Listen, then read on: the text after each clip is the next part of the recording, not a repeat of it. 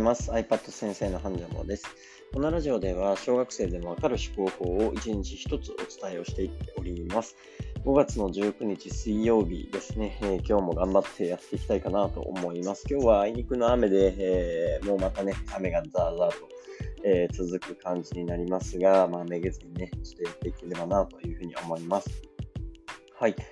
というわけで、今日もですね、トレードオン思考ということでお話をしていければと思います。トレードオン思考ですね、2つの相反する要素を得る方法を考えるということで、よくね、聞くのが、あのトレードオフっていう考え方、よくね、聞かれるかなというふうに思います。まあ、トレードオフですね、1頭、あ2頭追うものは1頭得ずとか、あの何かを得ようと思うと何かを捨てないといけませんよっていうのが、えー、結構ね、いろんなところで言われていることかなというふうに思うんですが、トレードオンはどっちかっていうと、あの一石二鳥的な考え方ですね。あの、もう、2頭追うものは2頭得るみたいなね、えー、欲張り思考みたいな感じで思っていただけたらなと思います。で、まあ、あの、何かを得るには何かを失わざるを得ないっていう関係性ですね。これ、あの自然の摂理とかで結構ね、トレードオフっていうふうに言われるんですけれども、えー、さっき言ったように、まあ、2頭追うものは2頭を得るみたいな感じで、えー、基本的にはこのトレードオフの考え方を打破するものと思ってもらえると、えー、分かりやすいかなっていうふうに思います。はい。で今日お伝えするのは3つのポイントですね。いつもよりもポイント少なめなので、あの使ってもらうときね、楽かなと思いますので、えー、ちょっと意識してもらえるといいかなと思います。では、ポイントの1ですね。はい。まずは得たいものを考えるっていうのがポイントの1つ目です。例えば、荷物を運ぶ道具について考えてみてください。まあ、手持ちカバンやキャリーケースではなくて、えー、手元の自由さを得たくてリュックサックを利用すると思いますので、まあ、手元の自由さみたいなものをね、えー、考えるようにしてみてください。で次にですね、失うものを考えてください。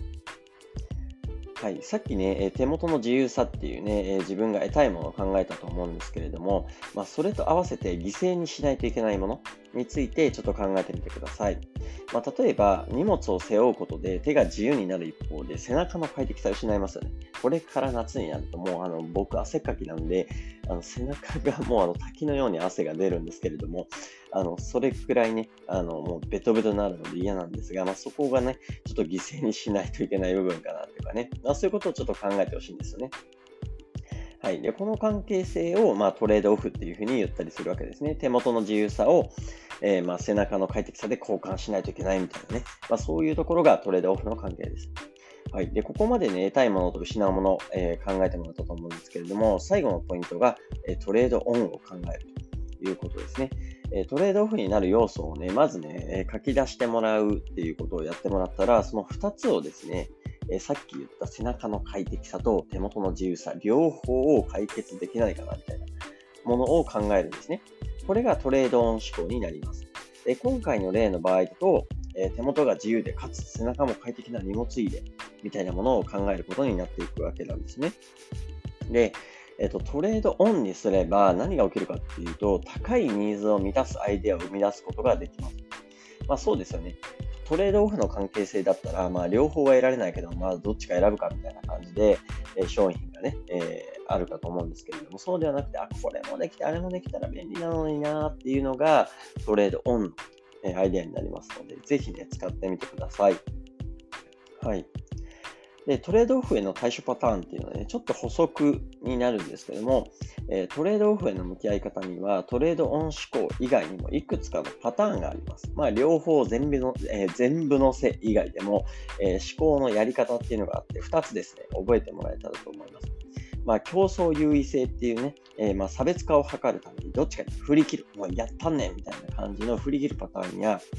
2つの要素のバランスを取る。まあ、両方かいつなんで、まあ、うまいことできないかなみたいな風に考えるのが、このバランスを取るパターンですね。えー、考え方で言うと、多分どっちかに振り切るかバランスを取るっていう考え方の方が世の中的には強いです。トレードオンの思考っていうのはどっちかっていうと、あの両方乗せるの無理だろみたいな感じでね、結構敬遠されがちなので、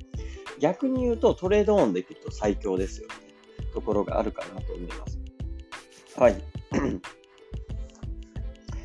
でですね、最後、思考のヒントですね。えー、身近に存在するトレードオフの関係を見つけるっていうことを意識してみてください。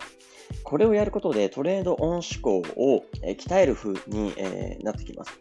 えまずはトレードオンするにも何もあのトレードオフの関係を見つけるっていうのはすごい大事なんですね。結構あるのが、まあ、品質とコストは両立するの難しいとか、仕事とプライベートの両立とか、あとスピードと正確性ですね。あとリスクとリターンとか、まあ、こういうトレードオフの関係を、えー、しっかりとね、意識してもらえたらなというふうに思います。まあ、何かを得れば何かを失うみたいな考え方になるので、ちょっとね、意識してみてください。はい。今日はね、トレードオン思考ということで、まあ、比較的ポイントも少なくて分かりやすい思考かなと思いますので、ぜひね、活用してもらえたら嬉しいです。はい。では、明日はですね、えプラスサム思考ということで、えー、まあ、奪い合わずに相場を増やす方法を考えるということで、まあ、結構ね、あのシェア精神旺盛な、ま思考法になるかなと思いますので、ぜひね、えー、また聞いてもらえたら嬉しいです。はい。では今日はこれで以上になります。皆さん雨ですが頑張っていきましょう。それではまた明日。バイバイ。